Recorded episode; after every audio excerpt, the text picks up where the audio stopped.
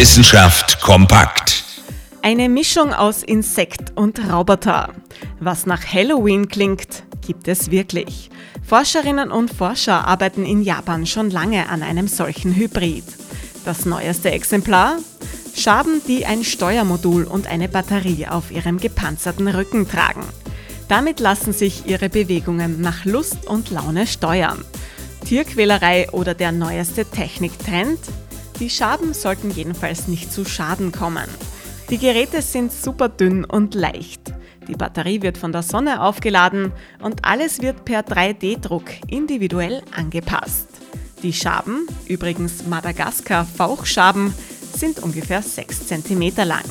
Klein genug also, um künftig in verschiedenen Bereichen zum Einsatz zu kommen, vor allem dort, wo es für Menschen zu gefährlich ist. Ein Experiment, das ethische Grenzen überwindet. Wir werden sehen, ob uns die Cyborg-Schaben wirklich nutzen oder ob sie sich eines Tages gegen uns wenden werden. Interessante Themen aus Naturwissenschaft und Technik.